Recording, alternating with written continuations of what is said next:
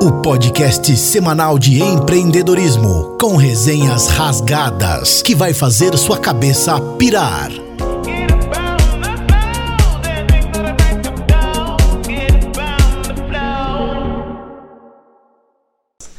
Fala pessoal, tudo bem?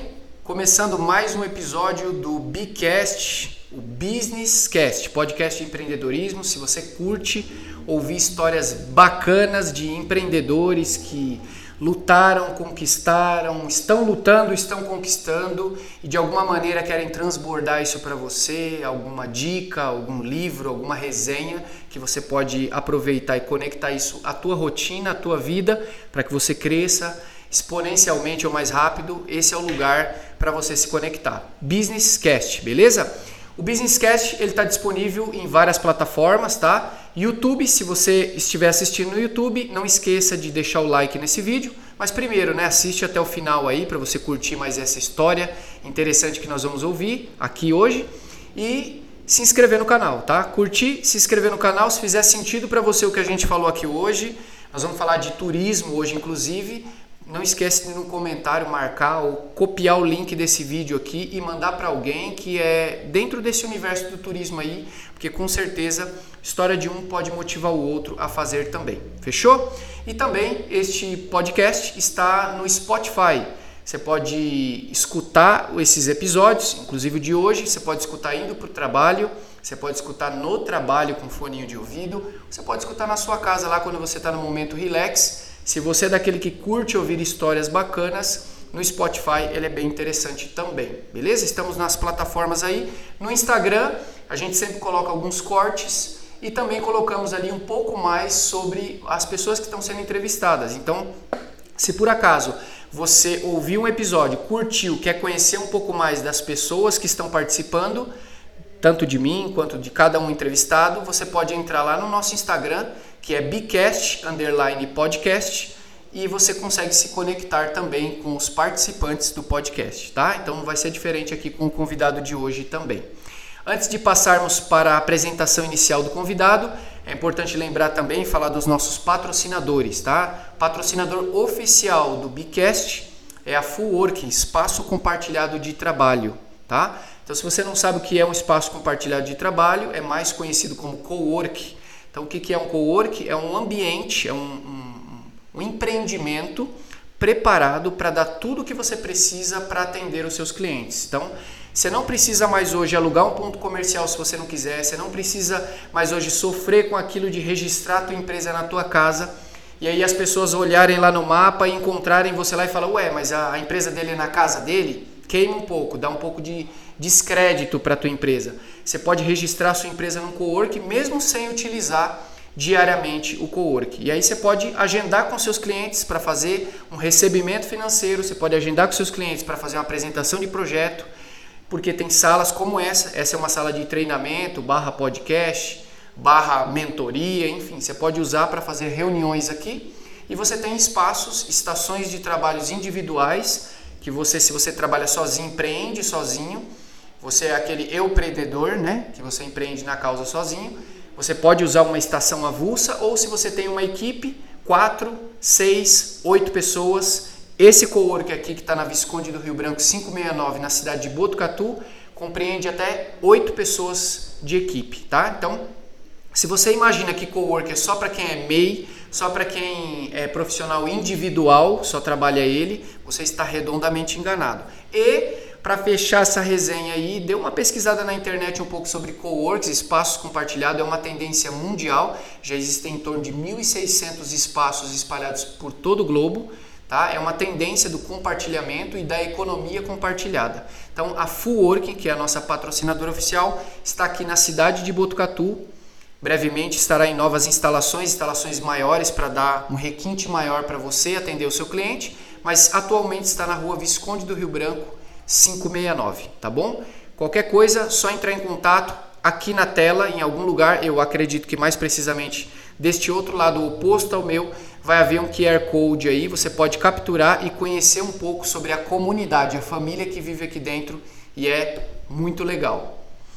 Feito o jabá do nosso patrocinador oficial, nós temos dois patrocinadores deste episódio especificamente que é o mestrecervejeiro.com, cervejas artesanais aqui na cidade de Botucatu. Então, se você aprecia uma, uma cerveja saborosa, artesanal, diferenciada, você vai no shopping de Botucatu e numa das avenidas dentro do shopping tem o quiosque da mestrecervejeiro.com. Eles têm cervejas, não só cervejas importadas, mas cervejas nacionais, cervejas regionais aqui da nossa cuesta aqui de Botucatu, que você vai poder degustar com seus amigos, a sua família. Lembrando sempre que se for beber, não dirija. Se beber, não dirija, né? Então, aí o patrocinador na tela para vocês verem. Vai com um amigo que não bebe.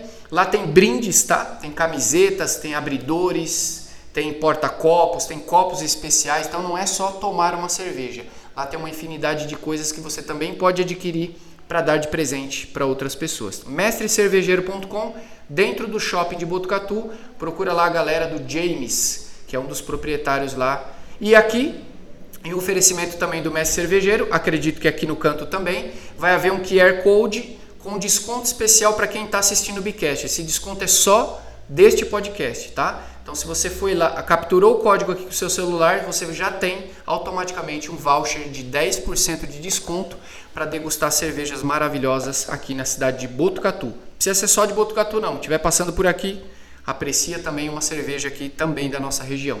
Beleza?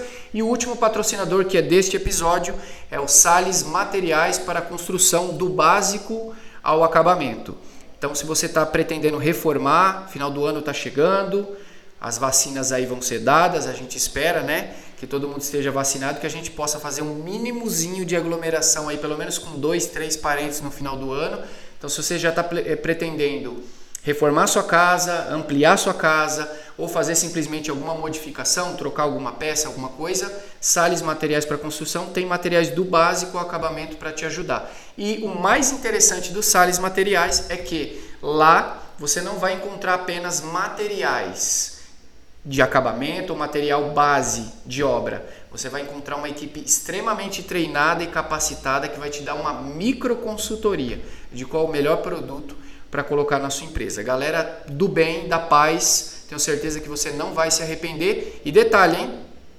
Sales Materiais, 18 vezes sem juros no cartão.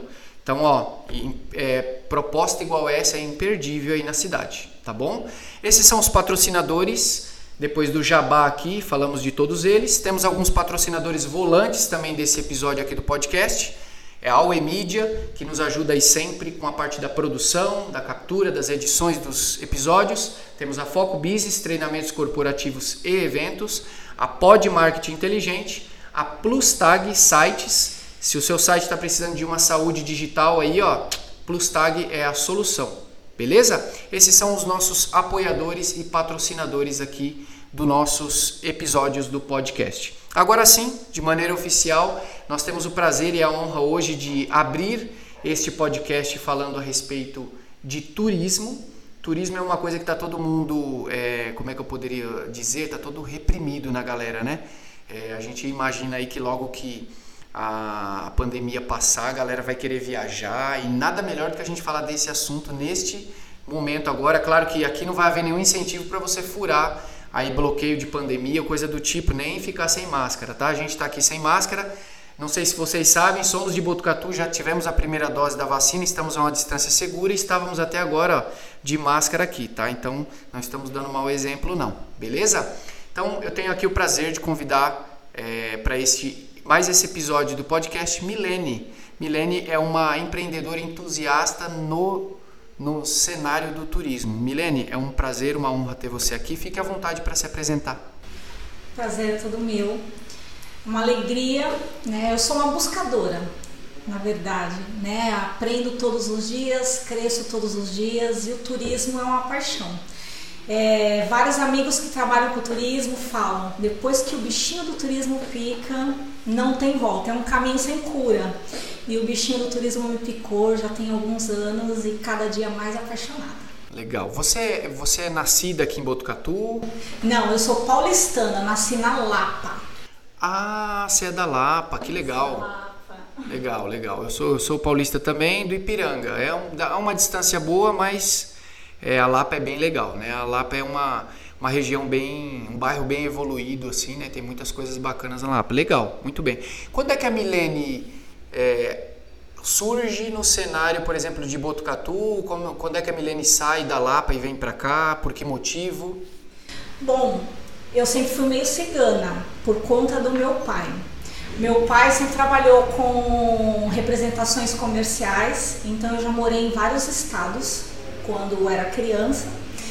E depois que eu fiquei adulta, eu fui morar na Baixada Santista, me casei, fiquei lá 10 anos e a Baixada Santista começou a ficar muito populosa e eu e meu esposo sempre tivemos o pé assim na montanha, é, gostamos bastante da natureza e compramos um terreno no Linho Verde 2, ali na Castelo Branco, Pardinho, mais ou menos há uns oito anos atrás. E conhecemos a região. Né? Viemos para cá e até pouco tempo eu estava morando em Pardinho. Hoje eu brinco, eu falo pro pessoal que eu sou Pardinho Catu. Pardinho né? Catu. Pardinho Catu. E tenho paixão por toda a região. Botucatu, região, é, é um- uma paixão. Tem oito anos precisamente. Que você veio aqui para a região. Legal. É, o fato de você ter saído da Baixada é porque ficou populoso, aumentou criminalidade, coisa do tipo? Ou você veio para cá por oportunidades de, de trabalho, coisa do tipo? Olha, eu sou uma menina bem sapeca. Nós morávamos na. Eu morei em Santos primeiro no Canal 4. Aí depois surgiu a oportunidade para morar na Praia Grande. Só que eu sempre morei longe da Movuca. Então eu morava já no final da Praia Grande, já quase divisa com a cidade de Mongaguá. E aí começou a ficar populoso demais, fluxo muito intenso no final de semana. E eu gosto muito da natureza, de contemplar a natureza. Eu morava no litoral, mas eu não ia para praia. Eu gostava do ambiente. Então, quando eu cheguei aqui na região, é, na época eu trabalhava com educação. Eu sou formada também, comecei na área da educação e eu era vinculada à Secretaria de Estado de São Paulo. E a minha diretoria de ensino era de São Vicente. E quando nós compramos o terreno na, na cidade de Pardinho, lá no Ninho Verde 2, eu com a cara e a coragem, chega, quero ir para o interior. Pedi a minha transferência da diretoria de ensino de São Vicente para a diretoria de Botucatu. Vim com a cara a coragem, vim antes, meu esposo ficou lá. E nós ficamos quase dois anos só nos encontrando na folga. Né? E eu vim com a cara e com a coragem. Só que eu já estava um pouco desanimada com o fluxo da educação estadual. E aí o, o turismo sempre fez vínculo com a minha vida e eu fui cada vez mais desprendendo, desprendendo até começar a trabalhar exclusivamente com turismo. Ah, entendi. Legal. Então, então você já passou por outro cenário educacional aí, né? Legal, bacana. De- deixa eu te perguntar uma coisa, porque assim, até a até pro pessoal que está assistindo ou que vai ouvir pelo Spotify, né, que está ouvindo pelo Spotify, talvez eles essa é sempre uma dúvida que gera. Por que é, algumas pessoas são convidadas para participar de um podcast? Todo mundo pode participar de um podcast? Na minha opinião, sim. Todo mundo tem alguma história que precisa ser contada, né? É, em especial o convite para você foi justamente porque eu senti que você é apaixonada pelo que você faz. Então eu sou apaixonado em trazer pessoas aqui que são apaixonadas pelo que faz, né? E independente do cenário que você tenha passado é, antes de, de caminhar no turismo, né? Eu tenho certeza que você deve ter passado muitos perrengues, né? Que talvez alguns você possa até mencionar hoje que sirva aí de motivação, inspiração para quem vai assistir ou ver ou ouvir no Spotify. Mas é, é da onde surge a paixão por turismo? Como, é que uma pessoa pode se apaixonar por uma coisa e querer trabalhar com isso? Como você falou, ah, o bichinho do turismo. Mas pro bichinho picar, você tem que ter ido lá onde tinha o bichinho. Como, como é que foi para você isso? Olha, depois que eu fiquei adulta, pensando na minha infância e, e trabalhando nesse contexto, eu descobri que eu sempre amei o turismo. Desde a da minha adolescência, eu tinha aqueles álbuns que antigamente as famílias faziam as impressões fotográficas, né? E eu fazia recortes nas revistas de lugares históricos, lugares turísticos, e eu colava nesse álbum como se fosse um álbum de fotografias.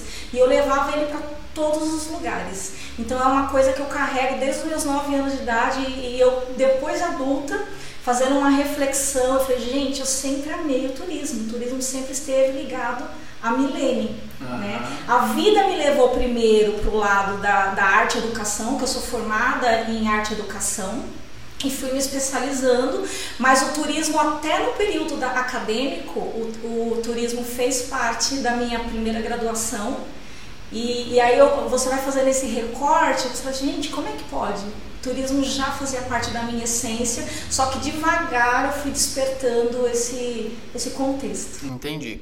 É, até como uma como é que fala? utilidade pública, né? Eu gosto de, de todo empreendedor que vem aqui trabalhar em algum cenário diferente, até como utilidade pública.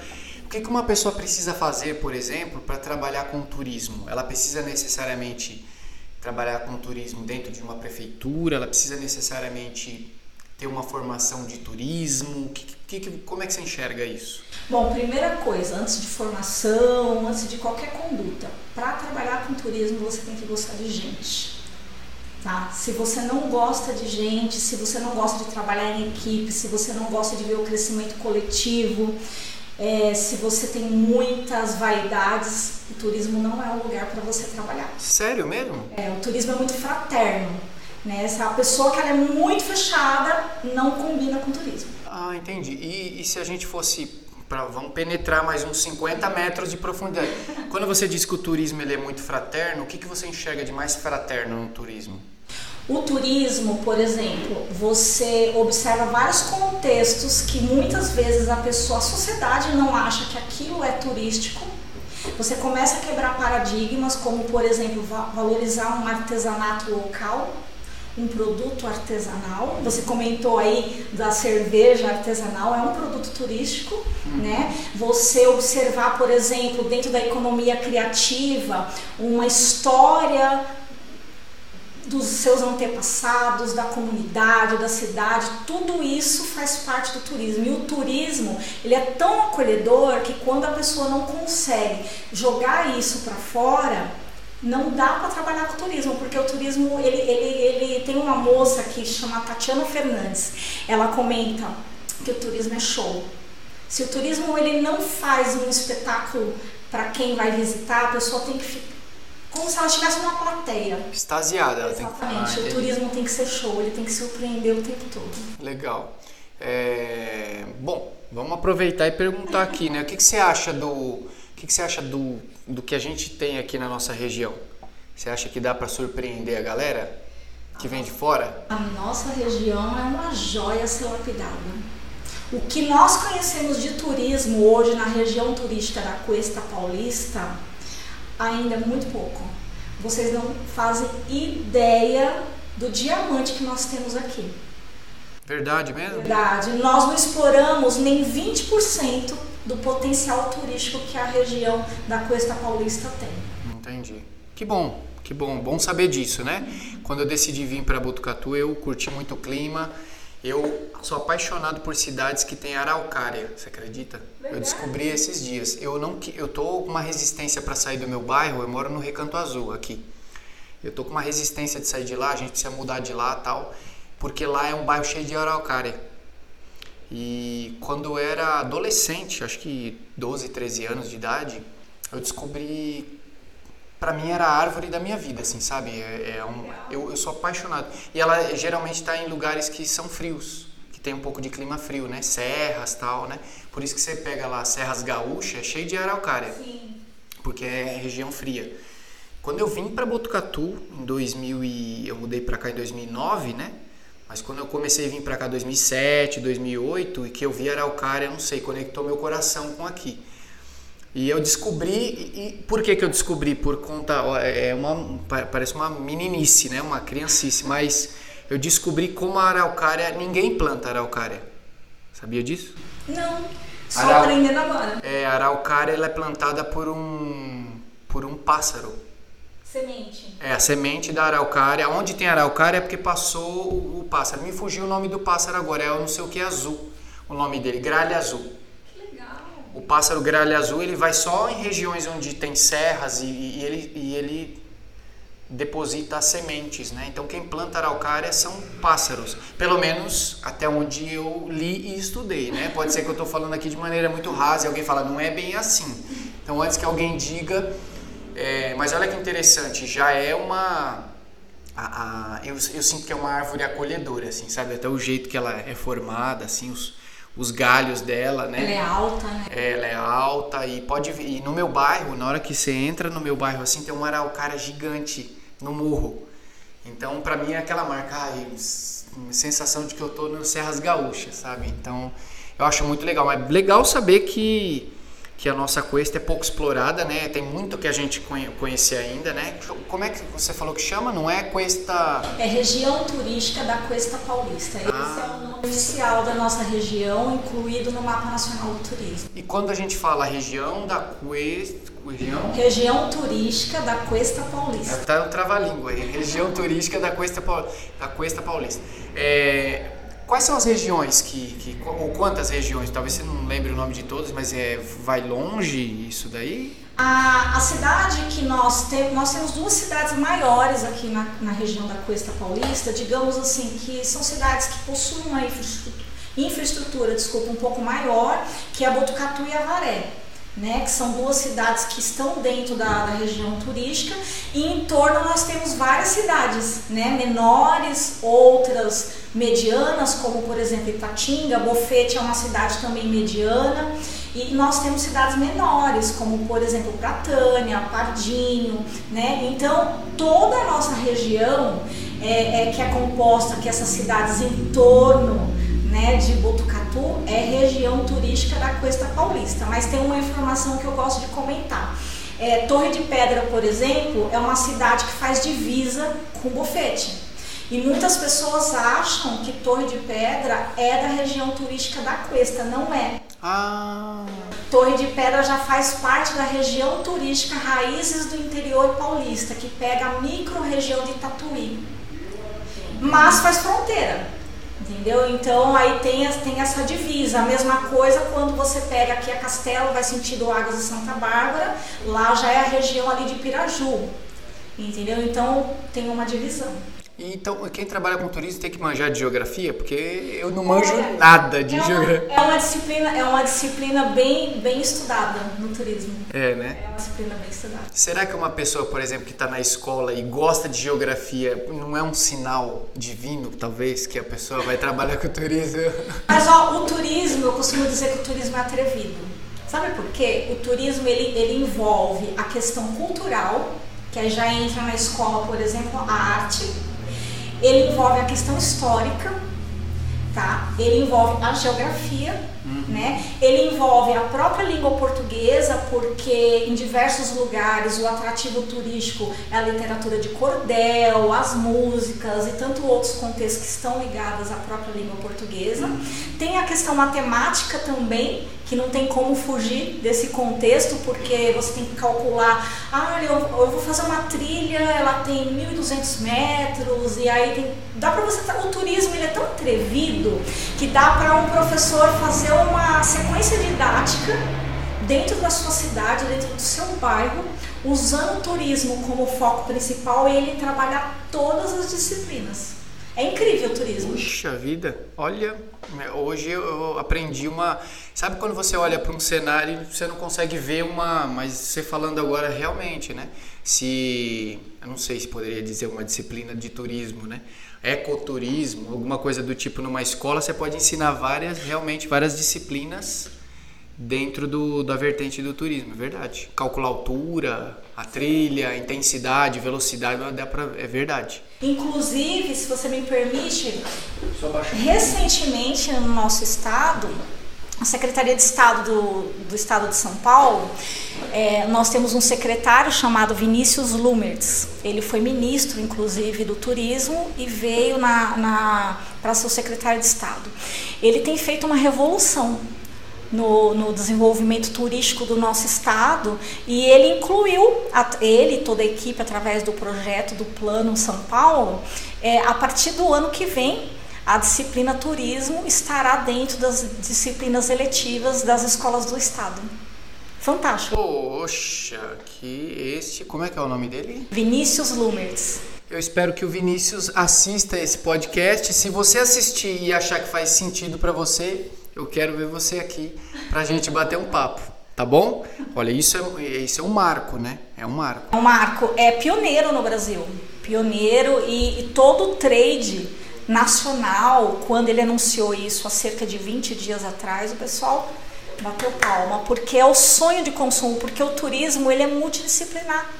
O turismo ele cabe em todos os espaços. E só retomando uma pergunta que você me fez, e eu falando que eu sou tagarela, acabei esquecendo. Não, fica tranquilo. Para trabalhar, com- trabalhar com turismo, é, tem o curso de turismo, que a pessoa se forma em turismólogo. Ah, chama turismólogo. Turismólogo, a pessoa que é formada em turismo. Mas temos também os profissionais que atuam com turismo há mais de cinco anos, são graduados em alguma disciplina, alguma profissão correlata, e eles se tornam turismólogo provisionado, que é o meu caso. Eu sou uma turismóloga, sou cadastrada na BB Tour São Paulo, tenho o meu número lá de cadastramento, tenho minha carteirinha, igual o CRM, o Cresce, tudo bonitinho, e eu sou uma turismóloga provisionada, reconhecida em lei. E o que, que seria isso? Comprova que eu trabalho com turismo há mais de cinco anos, sou graduada, por exemplo, no meu caso, eu sou graduada em arte e educação. Fui me especializando em diversos contextos, estou concluindo MBA de gestão de turismo e hospitalidade e também sou graduanda de turismo. O ano que vem aí eu passo a ser turismóloga também, sem o provisionado, porque no final do ano que vem eu também vou ter a graduação de Legal, turismo. legal. Então, ó, bom, vocês entenderam. Qualquer coisa você volta o áudio aí ou volta o vídeo e corta, faz esse cortezinho aí que dá pra você ser turismólogo provisionado. Provisionado. Provisionado e dá pra fazer também graduação aí, especialização na parte de turismo, né? O que que um, um profissional, por exemplo, independente se é provisionado ou não, é graduado, o que que um profissional desse pode fazer por uma região? Só para eu entender o poder de fogo de um profissional desse. Olha, por exemplo, vou falar no meio acadêmico para iniciar. Dentro do curso de turismo, você estuda economia, você estuda geografia, você estuda diversos contextos. Você vai ter o preparo para trabalhar roteiro, agen- agenciamento, questões culturais, uma infinidade de coisas. Administração. Né? Você estuda de tudo um pouquinho na graduação. Mas como quando a pessoa já trabalha há mais de cinco anos com turismo e ela já tem uma formação e você comprova isso para a BBTour, que a BBTour é a Associação Brasileira de Turismólogos e Profissionais de Turismo, tá? É uma, é uma instituição muito respeitada. Então, quando você faz, passa a fazer parte dessa associação, você tem o reconhecimento de turismólogo provisionado, mas tem alguns pré-requisitos. Né? Não é simplesmente, ah, agora eu quero fazer parte e ser um turismólogo provisionado. Não, você tem que comprovar que você já trabalhou com todo aquele contexto e você passa a ter esse direito desse título. E o que um turismólogo pode fazer numa região? Você pode, vai trabalhar no segmento que você mais se identificar. Você pode trabalhar desde uma gestão pública, dentro de um atrativo, por exemplo, da iniciativa privada. Pode também trabalhar com educação. Né? A educação está ligada a tudo, não tem como fugir Com desse contexto. Né? E, e- e trabalhar também na conscientização do empreender, né, do resgate também de memória, da apropriação das comunidades, de valorizar o que tem no seu quintal. Às vezes a gente olha para a grama do vizinho e fala assim: Poxa, eu estou dando um- uma forma genérica, assim, às vezes pode olhar para uma cidade do lado e falar assim: Olha, aquela cidade ela tem um turismo forte.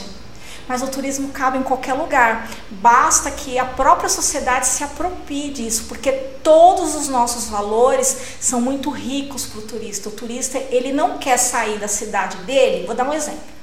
O turista saiu lá de São Paulo. Ele quer vir para a região turística da Cuesta Paulista. Se ele já veio para a nossa região, qual que é o foco principal da nossa região? Natureza. Ele não quer encontrar o que ele tem em São Paulo. Dificilmente um turista vai vir da capital ou de um grande centro, ele vai procurar um McDonald's, por exemplo, com todo respeito à marca. Ele quer comer um bolo de milho, um bolo de fubá. Ele Verdade. quer, ele quer ver a vaquinha lá no, no- na propriedade rural e ele também quer tirar o leite da vaca.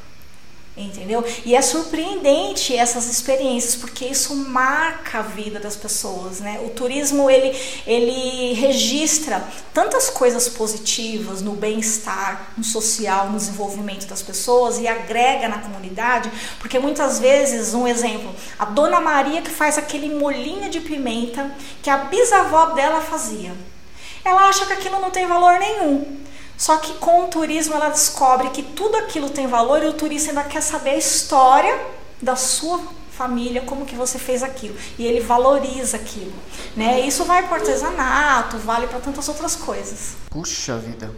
Olha, você sabe o que você está falando quando eu, eu, eu sou um cara aficionado. É um filme, né? É, eu sou um cara aficionado por empreender. Eu vou até me sentei melhor aqui porque você tá falando aí na minha cabeça tá fervilhando de, de, de ideias, assim, sabe? Puxa, de roteiros que você pode fazer para quem mora na capital, para que a pessoa possa vir e, e, e dar uma experiência para os filhos, por exemplo, né? Que talvez só estão lá na capital, na selva de pedras, é, com computador na mão, com celular. Você pode criar um roteiro para, sei lá, propiciar um, um olhar diferenciado para a vida, né? Vou te dar um exemplo. Aqui na nossa região, nós temos propriedades que plantam uva, nós temos é, propriedade de lixia, milho e tantas outras coisas.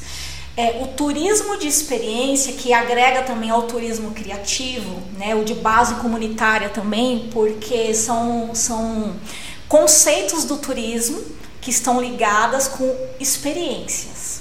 Né?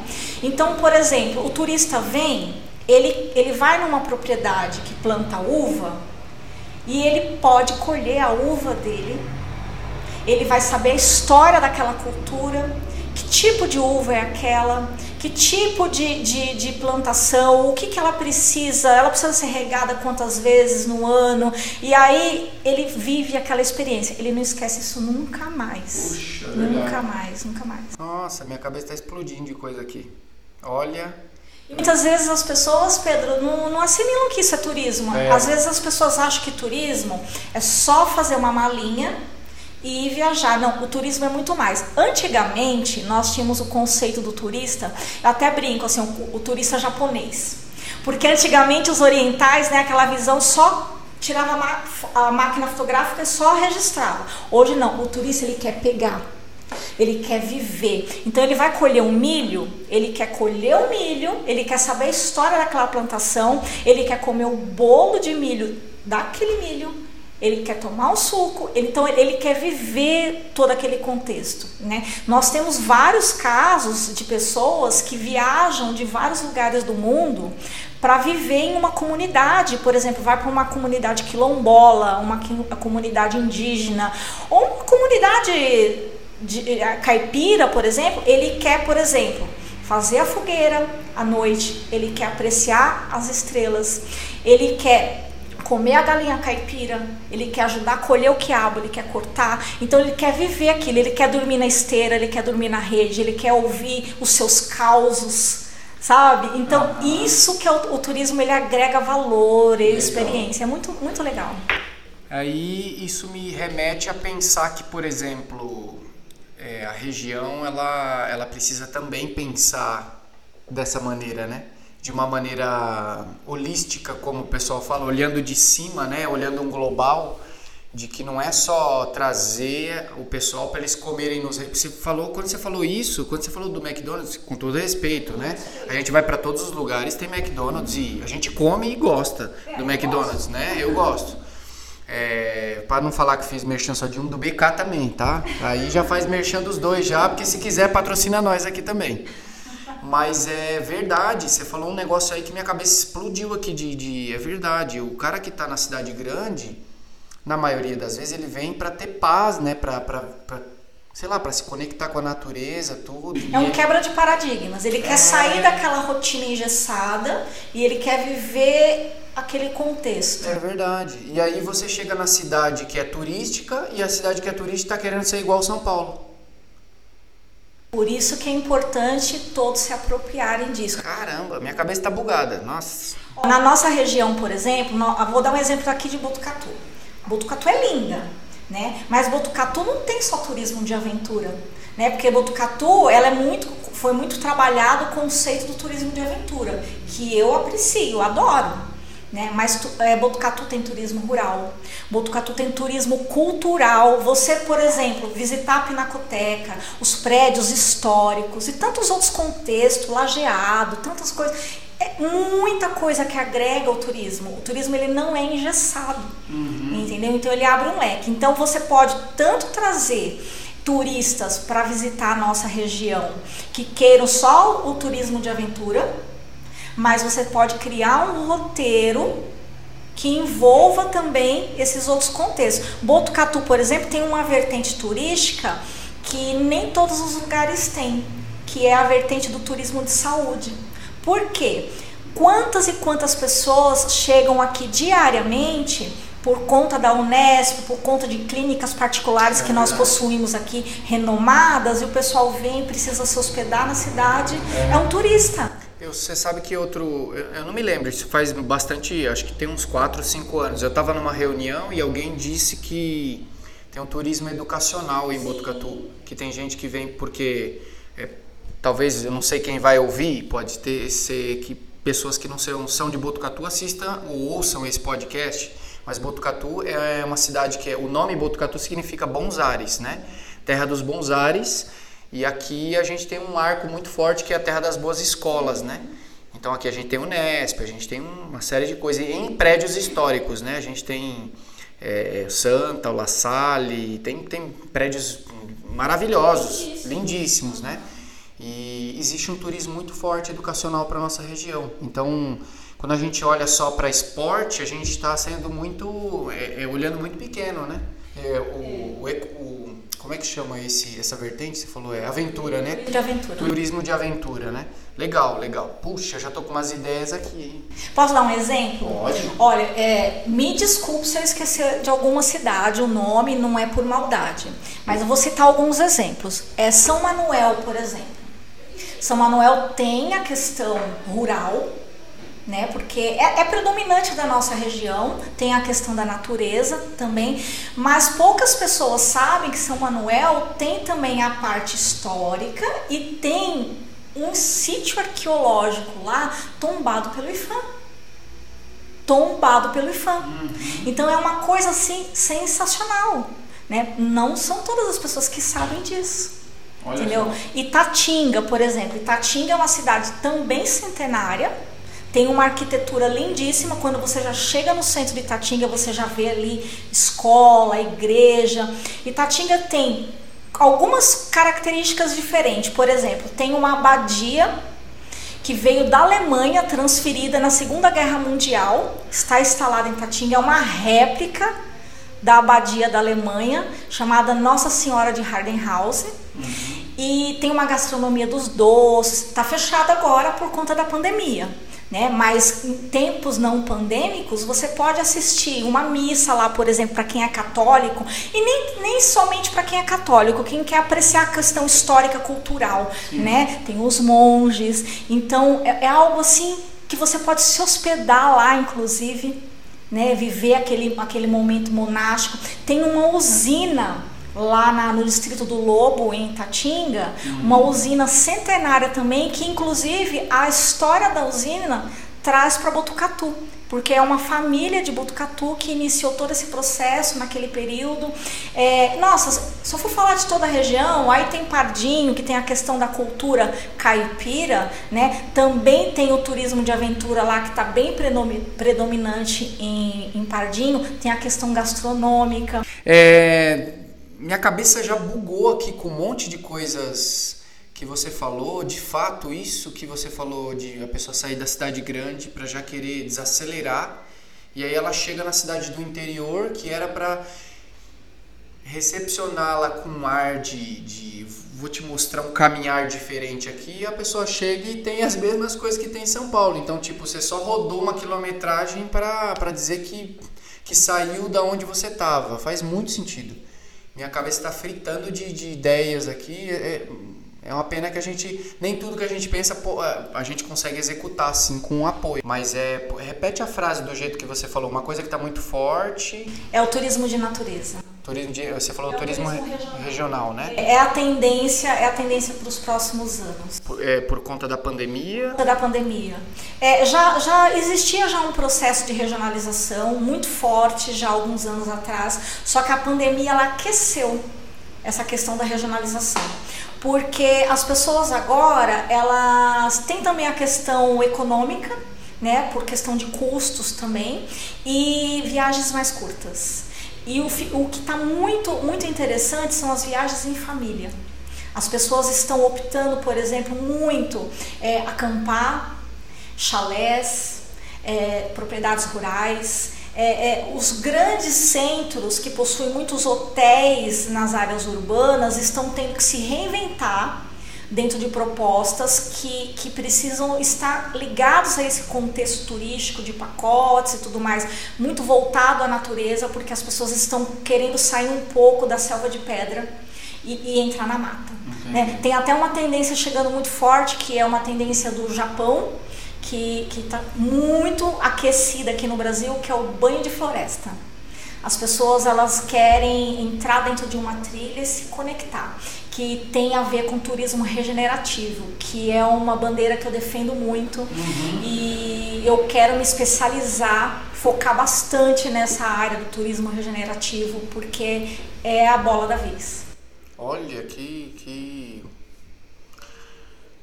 eu nunca tinha ouvido falar disso, é muito diferente e eu acho que dá muito certo dá muito certo. A conexão com, com, o que é natural, com o que é de Deus, né? A natureza ela é, ela é muito boa, né? Ela de ela é como se desestressasse, des... você pode descarregar sua energia ali, uhum. se conectar. Tanto é que você está na selva de pedra aí um tempão, você tira uma férias, você põe o pé na areia da praia, você põe o pé numa grama, relaxa, justamente. Então isso é muito legal. Olha, muito bacana, muito bacana mesmo. Deixa eu te, eu, eu te perguntar algumas coisas, porque assim. É eu conheço você há algum tempo já, né? A gente já até de alguma maneira estamos caminhando com alguns projetos juntos, né? Espero agora estar mais conectado com essa parte do turismo, entender mais, sugar um pouco do que você tem no seu cérebro aí, acelerado a respeito, que eu acho muito legal. Quando uma pessoa ela, é, isso eu vou falar aqui para vocês e é, é, não, não é puxar sardinha não, tá? Mas como é que você identifica numa pessoa que ela é apaixonada pelo que ela faz? Quando você vê essa propriedade que a pessoa fala do assunto, né? Então, você quer deslanchar em algum cenário, você tem que ter uma propriedade comum que ela tem aqui para falar, né? Então, se você vier falar, se a gente for falar do, do tema empreendedorismo aqui, eu vou falar com propriedade porque eu vivo isso.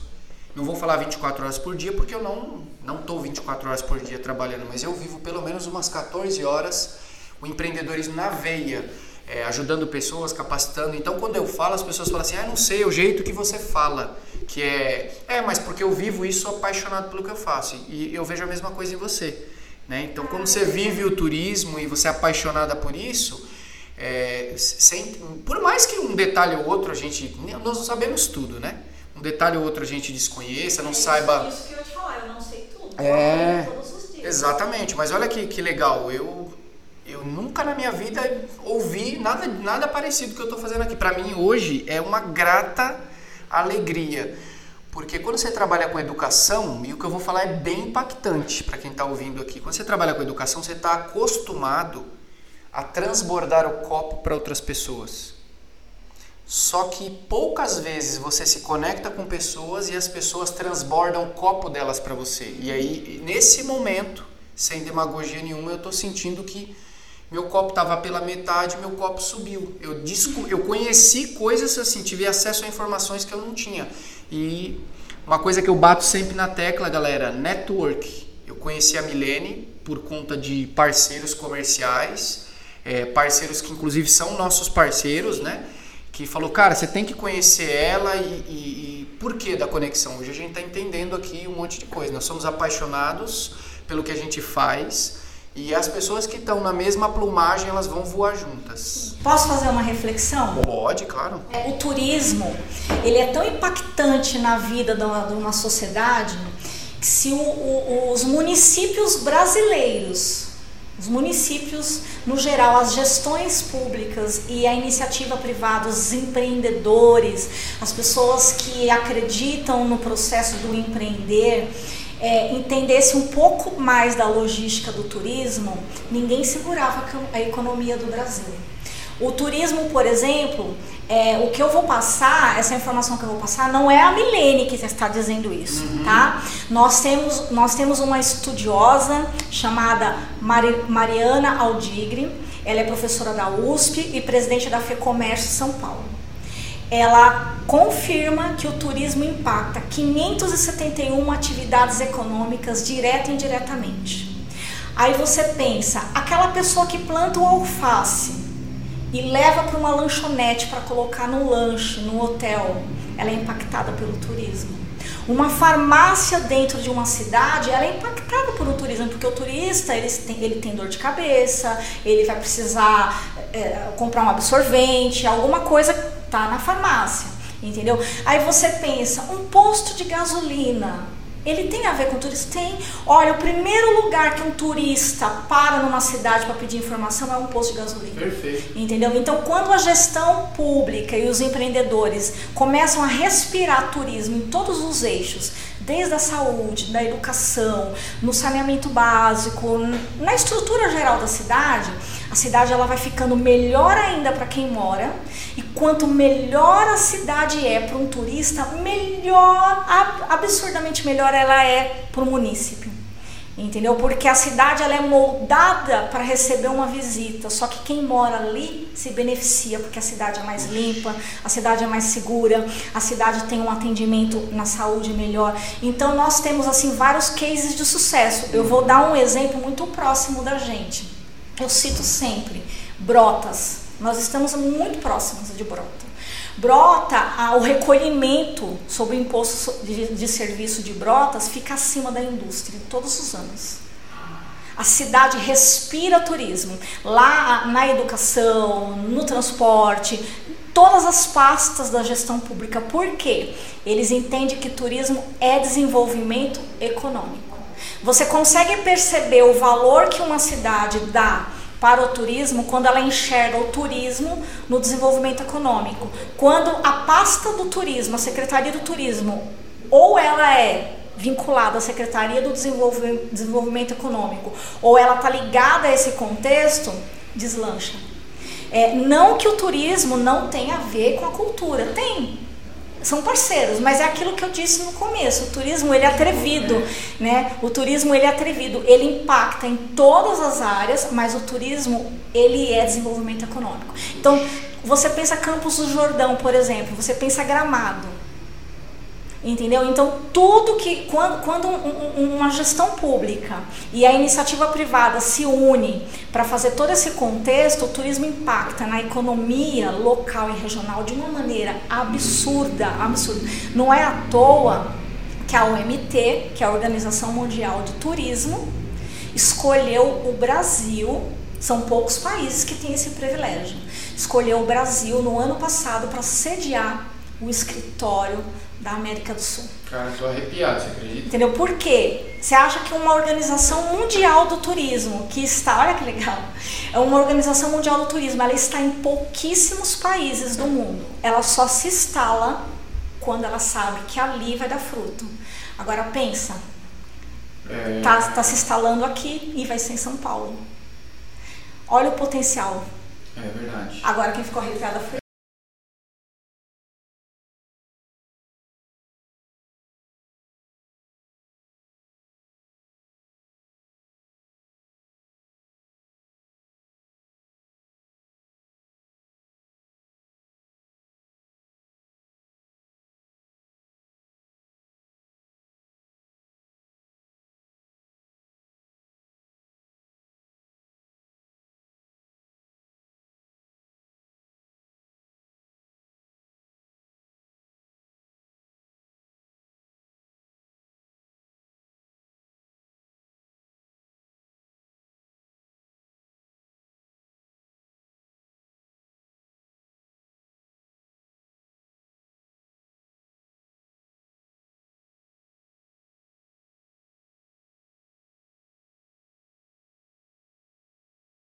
aqui está ligado ao desenvolvimento Tá ligado, econômico né? e tem uma subsecretaria, né, que é a do turismo, que é dividida, mas ela está ligada ao desenvolvimento econômico. Tanto é que a pasta da cultura em Botucatu é separada. Uhum. Né? Então já percebe-se que Botucatu, já desde muito tempo, ela já tem esse olhar. Né? E, e é muito interessante. Você consegue observar quando você percebe. Eu citei Brotas, por exemplo, lá é desenvolvimento econômico. Entendeu? E o turismo ele é tão forte, ele é tão impactante que quando um gestor entende o poder, o poder, porque o, o turismo é uma indústria sem chaminé. Entendeu? Ele impacta, é, é, é, a empregabilidade do turismo ela é tão ampla, ela é tão ampla. Repete essa frase pra gente que ela é, é, é, é patada de, de, de caramba, é o turismo é uma indústria sem Sem chaminé.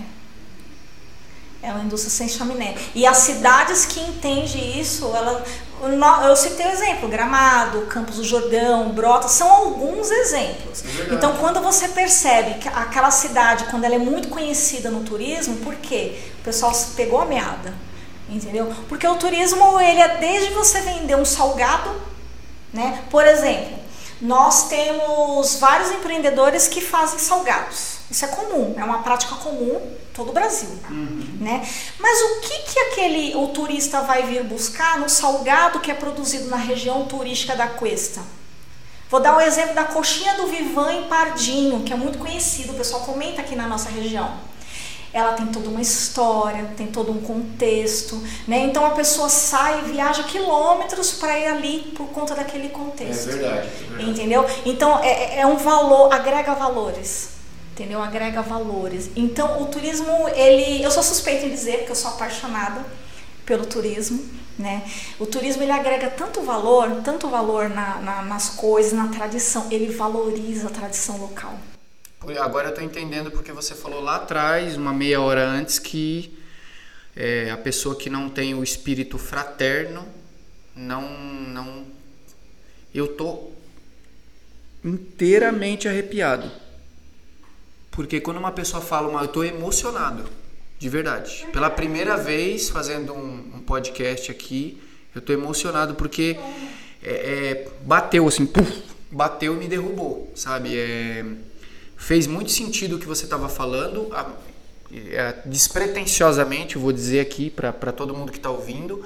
É, eu, eu também curto pra caramba turismo, a gente já está meio que conectado a um projeto de turismo e mudou a minha mudou mudou o pino do norte assim para mim sabe quando você é, é, desde a hora que você começou a falar lá e agora você falou que impacta 4 500 e 571 atividades. 571 puxa vida e aí você naquela hora que você falou do McDonald's que o cara sai da cidade eu, eu nunca tinha parado para pensar nisso e é verdade e é uma coisa tão boba o cara sai da cidade grande porque ele não quer aquilo, ele, ele tá querendo se conectar com outra coisa. Daí ele chega no interior, que é uma cidade potencial turística, aí ele chega lá, mesma coisa na cidade grande. Então, quer um exemplo? Por exemplo, o turista ele chega num, num- um visitante, né? O visitante ele chega, porque nós recebemos visitante a todo momento, né? É, é, o visitante ele chega, ele quer levar um souvenir da cidade.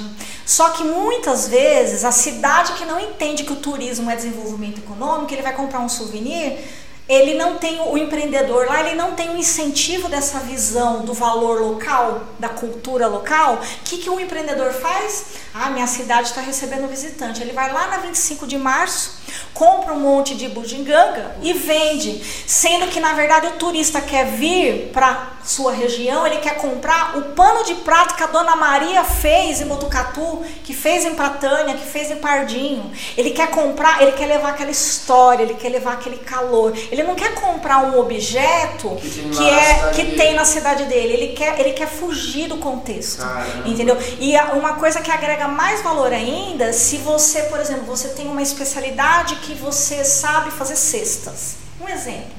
E aí tem uma moça, é, uma empreendedora, que eu super indico, que é a Alessandra Luca, lá da Ju- Juqueritiba, em Conchas.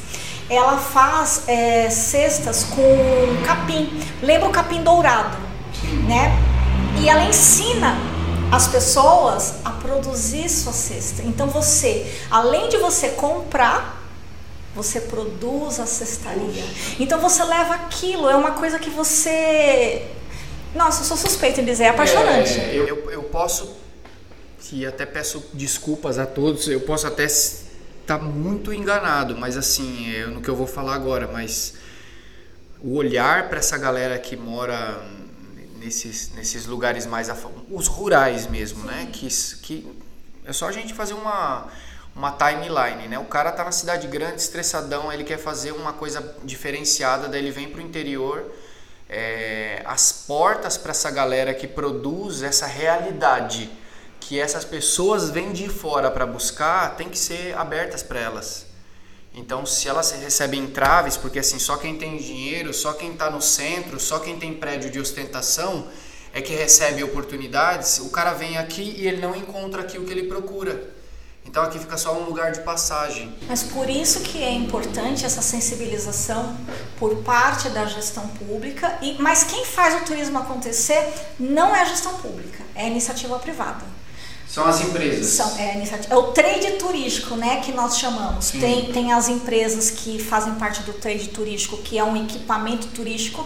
O que seria um equipamento turístico? A tirolesa do gigante em Pardinho é um equipamento turístico. Um exemplo.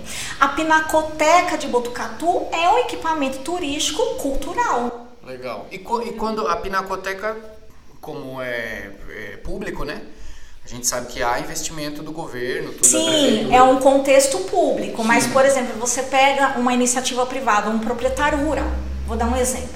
O proprietário rural, ele tem lá um sítio não importa qual cidade, ele tem que fazer ali um preparo de uma sinalização, ele tem que ter todo um contexto ali. Não precisa ter luxo, o que precisa ter é uma estrutura mínima, limpeza hospitalidade, porque o turista, ele, você vai ser um anfitrião, né? Você tem que mostrar que ele é bem-vindo, né? Ele não tem problema se ele vai, vai, vai dormir num quartinho pequeno, sem ar condicionado, porque o turista que compra aquela experiência, ele quer viver aquilo. É ele quer acordar com um galo cantando, Entendeu? Ele quer, na hora que for tomar o café, ele quer saber que o leite foi tirado da vaca naquele momento. É entendeu? Então é todo um, é uma desconstrução. E por isso que vem a importância de valorizar todos esses espaços, porque ele começa a trabalhar dentro da propriedade dele, daqui a pouco ele está empregando. Entendeu? Daqui a pouco ele tem funcionário, ele tem dois, ele tem três. E a nossa região, ela é tão rica a nossa região ela é, ela é fantástica, mas ela ainda tem muito para crescer. Isso é bom, porque nós estamos em plena expansão. Mas nós precisamos de uma conscientização muito mais abrangente, porque tanto da parte da gestão pública, que precisa se apropriar um pouco mais da potência do turismo dentro do seu município, como também daquele é, proprietário rural que muitas vezes ele não sabe que o doce de leite que ele faz lá para comer na casa dele, o doce de abóbora que ele faz para comer lá na casa dele, aquilo ali é um produto turístico e o turista quer e paga bem. O turista ele valoriza o seu contexto. Então, se você você vai contar toda aquela história, olha, você vou tomar um café.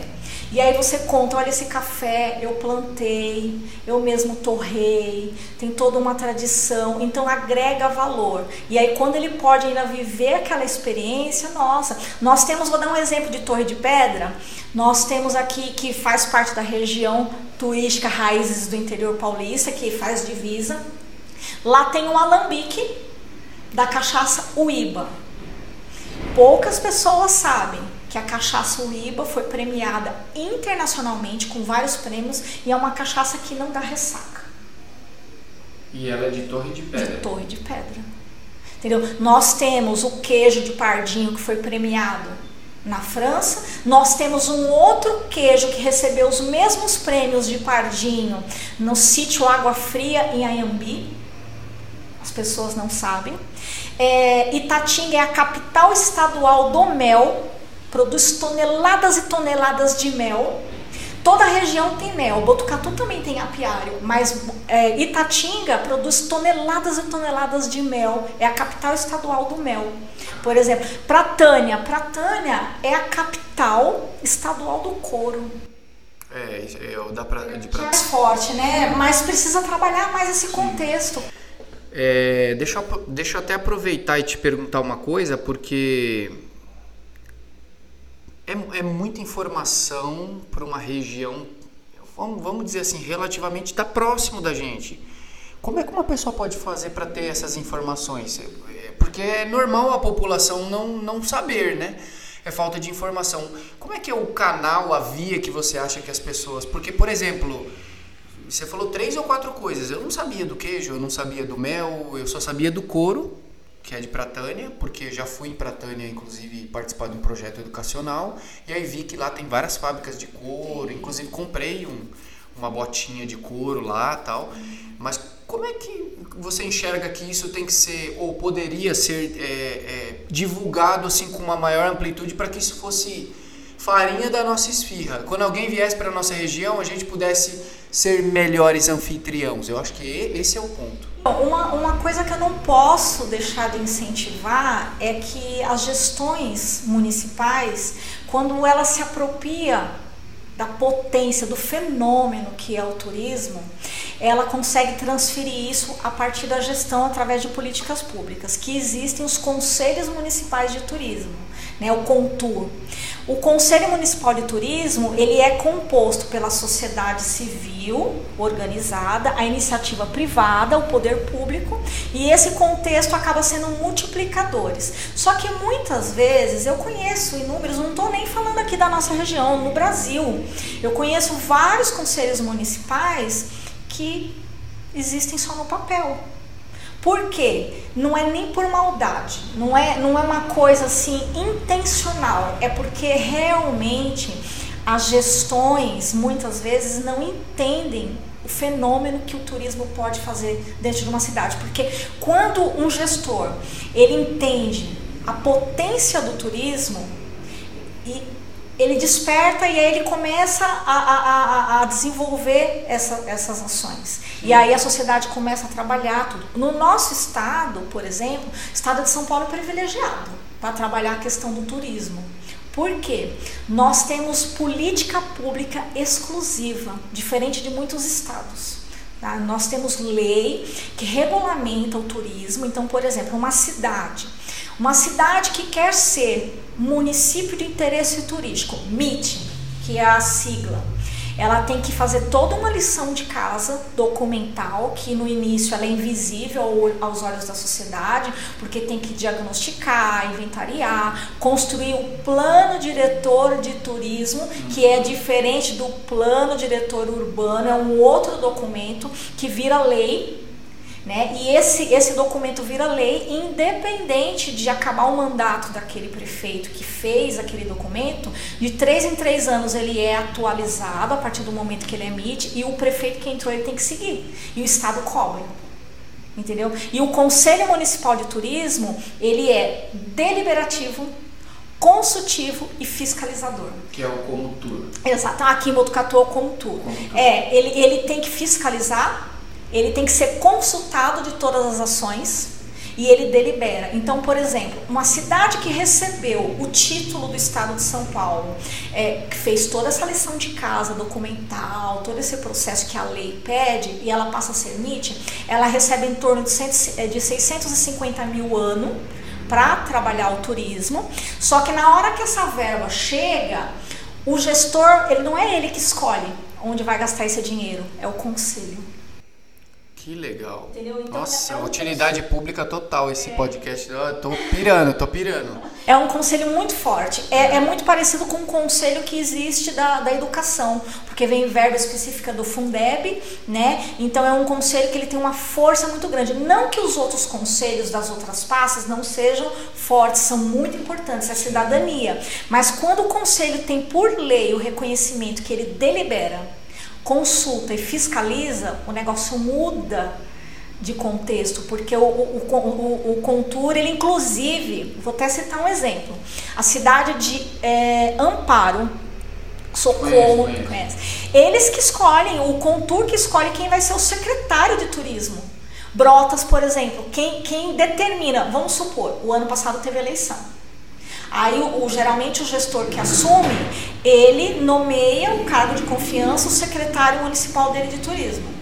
A cidade que o turismo está apropriado, quem vai chegar no prefeito vai falar: o nosso secretário de turismo é essa pessoa, ela foi eleita por nós. Caramba. Brotas é assim. O Fábio Pontes, que é o secretário de Brotas, foi o Conselho Municipal de Turismo que nomeou ele e passou para o prefeito, e o, entendeu? E aí o prefeito acata porque ele entende que aquilo é uma construção do coletivo, porque a pessoa que vai trabalhar na gestão do turismo precisa ser turismólogo necessariamente, mas ela tem que respirar turismo. Entendi. Não, e faz muito sentido, porque se a gente fosse traçar uma, uma, uma, uma linha dos princípios aí que precisa ser feito, como o tour ele tem um papel fundamental. Ele é o cara que, assim, eles não podem colocar de jeito nenhum uma pessoa que não é apaixonada por isso. Se ele, ele ferra o batalhão. Se ele colocar uma pessoa que não não está conectada, assim, que não enxerga que o turismo é a, é a mola propulsora de uma região, ele ferra. Se for por interesse, por ego, por qualquer coisa, caramba, é, dá para perceber claramente. Se a gente tem essa informação clara, é, a gente cobra esses caras, porque o cara vai colocar, meu, minha região é rica, aí você vai lá e me coloca um cara que não tem nada a ver, uma mulher que não tem nada a ver, entendeu? Então é, começa até a gerar uma revolta na gente, né? Mas a maioria da sociedade não tem esse conhecimento e eu vou repetir, não é por maldade da gestão, é por desconhecimento de causa. Sim. Você acha que tem muita gente que assume cargo só para dizer que tem o cargo? Tem. Tem bastante, né? Isso no Brasil inteiro. Isso é triste, né? Pessoa. Mas, mas eu, eu, eu estou enxergando o nosso cenário com muito otimismo. Sim. Porque eu tenho percebido nos últimos dois anos, um ano e meio, bastante visão técnica nas gestões. É, é, ainda tem muito para melhorar, mas eu já tenho observado que muitas gestões estaduais e municipais já estão dando prioridade para o olhar técnico entendeu? E, e, e, o turismo, ele é tanto detalhe que agrega no turismo, porque se, se eu ficar conversando aqui com você o dia inteiro, eu não vou conseguir passar todas as informações. O turismo, ele tem que ser uma coisa meio que de momento. Surgiu a dúvida, ai, e isso? Aí conversa sobre aquilo. Ah, porque não dá pra, pra sentar na frente da pessoa e falar assim, você vai anotando tudo isso? Não, não dá. Não tem como anotar Não, tudo. e uma outra coisa, a experiência turística de uma cidade não é necessariamente idêntica à da outra cidade. Nós temos aqui a nossa região turística da Cuesta, por exemplo, nós temos muitas coisas em comum. Porque nós estamos na Cuesta, nós temos o aquífero Guarani que pega toda a região, nós temos a questão cultural predominante da cultura caipira e raiz que é regional. Nós temos algumas características é, é, é, similares de uma cidade para outra, mas nós possuímos algumas características diferentes, apesar de todas possuírem esses vestígios. Nós temos em Avaré, por exemplo, o contexto náutico. É verdade. Entendeu? Tem todas as outras também. Tem o rural, tem o caipira e tal, mas tem um contexto náutico. Nós temos em Paranapanema o contexto náutico, pesca e nós temos as flores. Porque lá tem o distrito de Olambra em Paranapanema, que é, uma, é, um, é um bairro, né, um distrito é, é, de europeus e é uma mini Olambra. E poucas pessoas aqui da nossa região sabem, é lindíssimo. Olha que legal. Entendeu? Então você vai em Bofete, por exemplo. Bofete tem toda aquela tradição da música caipira, do carreirinho, todo aquele contexto, e é muito latente o ecoturismo de Bofete. As Três Pedras, ela tem um, um histórico, um, um, lado histórico. Não dá nem para eu conseguir falar aqui tudo, porque é algo assim que já envolve, inclusive, é, questões mais é, é passadas do caminho do Piabiru. É, é, tem tantas coisas, tantas ah, coisas enigmáticas. É. muito legal. É, eu fiquei com uma. Não é dúvida, não, é uma. aproveitar, né? Não é todo dia que a gente está na frente de uma pessoa inteligente que estuda e é apaixonada pelo que faz, né? Mas um exemplo, é, vamos imaginar que eu seja um empreendedor da região e eu, como você falou, pode ter o espaço público, que é. Você até usou o termo, né? O, a Pinacoteca ela é uma.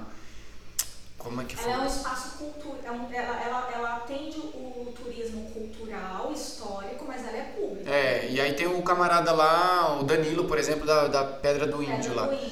É, esse camarada, ele, ele tem um contexto dele, ele é uma iniciativa privada, óbvio, ele foi lá, fez tudo aquelas coisas tal, ficou Mas lindo. ele acreditou. Ele acreditou. E- e- Esse, esse, essa pessoa é, é igual, por exemplo, quando eu empreendo com startups, coisas do tipo. Quando você faz alguma coisa de devolutiva para a sociedade, você tem alguns incentivos. Essa pessoa recebe incentivos? Olha, o- vou te dar um exemplo. A, a propriedade privada que é cadastrada, por exemplo, no Mapa Nacional do Turismo através do Cadastur, que muitas vezes a cidade tenta trabalhar o turismo, mas os estabelecimentos não estão cadastrados no Cadastur. Não gera nenhum ônus para o estabelecimento. Alguns segmentos são obrigatórios, como por exemplo meios de hospedagem, acampamento. Os outros que não são obrigatórios é facultativo, mas quando, por exemplo, a, a propriedade está cadastrada no cadastro, ela recebe um certificado do Ministério do Turismo, ela já passa a ter várias vantagens para empréstimos do Fungetur, que são juros muito reduzidos para você investir na sua propriedade. Também tem o apoio do próprio Sebrae, que faz o desenvolvimento que é, é nacional. Você faz o- os cursos, as capacitações, você tem aquele certificado, você consegue fazer empréstimos para investir na sua propriedade. É muito interessante. Caramba, que legal, que legal. Talvez até por desconhecimento, não estou mencionando aqui em especial a Pedra do Índio, né? Foi só uma citação aleatória. Mas talvez tenha vários desses é, senhorzinhos, como você mencionou, esses dias atrás uma moça que vende é, aqueles doces no vidro, sabe? É, doce de doce de leite, doce de banana, tal. Às vezes ela nem sabe dessas desses incentivos que Um exemplo, é, essa semana que passou, uma amiga, ela tá produzindo bolos de pote. Tá empreendendo com isso. Ela falou, Mi, tá dando super certo, o pessoal tá elogiando, tá gostando, o que, que você tem de dica para me passar? Aí eu falei assim, olha, o seu produto, bolo de pote, você acha em qualquer lugar. Você tem que ser diferente. Falei pra ela. Aí ela, mas o que que você? Eu falei assim, além do capricho, além da qualidade do produto, além de todos os elogios que você já recebeu, você tem que oferecer o que os outros oferecem, mas você tem que ter a sua característica. Aí ela me pediu alguns exemplos. Eu falei assim, olha, na nossa região tem muito milho, por exemplo. Passa a, a- a- a ofertar, por exemplo, produtos que você vai fazer a questão natural regional frutas que temos na região, vários contextos. Isso é só um exemplo que eu estou dando. Então, o, o que, que o turista quer? Ele quer chegar na sua região e ele quer lembrar. Vou dar um, um exemplo. Pamonhas. Quando você fala, você fala de Piracicaba. Entendeu? Não é uma coisa que já vem automático na mente? Sim. Entendeu? Queijo. Minas.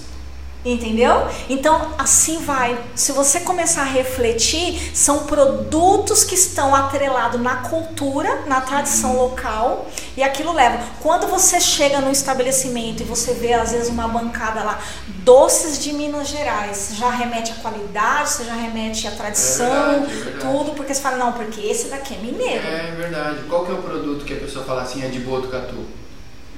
Vai falar Nós sa- precisamos- Saci. É o saci. É o Saci, mas nós temos muitos produtos regionais. Você É. não faz ideia de quantos produtos regionais nós temos aqui.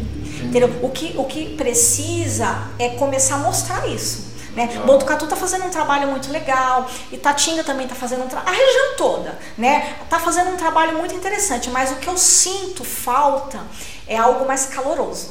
Entendi. Sabe? Tá muito, tá muito interessante da forma que está sendo feita. Eu vejo com bastante progresso, mas está faltando o calor. Sabe? Com todo o respeito a todos os espaços que, mas você precisa chegar no empreendedor local, desde o pequenininho ao grande, e você passar para ele esse brilho nos olhos e, e falar assim, eu tô aqui com você, vamos crescer juntos e, e mostrar para ele que ele pode ganhar dinheiro contando os causos que o vô dele Não, contava. perfeito. Uma das coisas que na minha cabeça fervilhou é isso.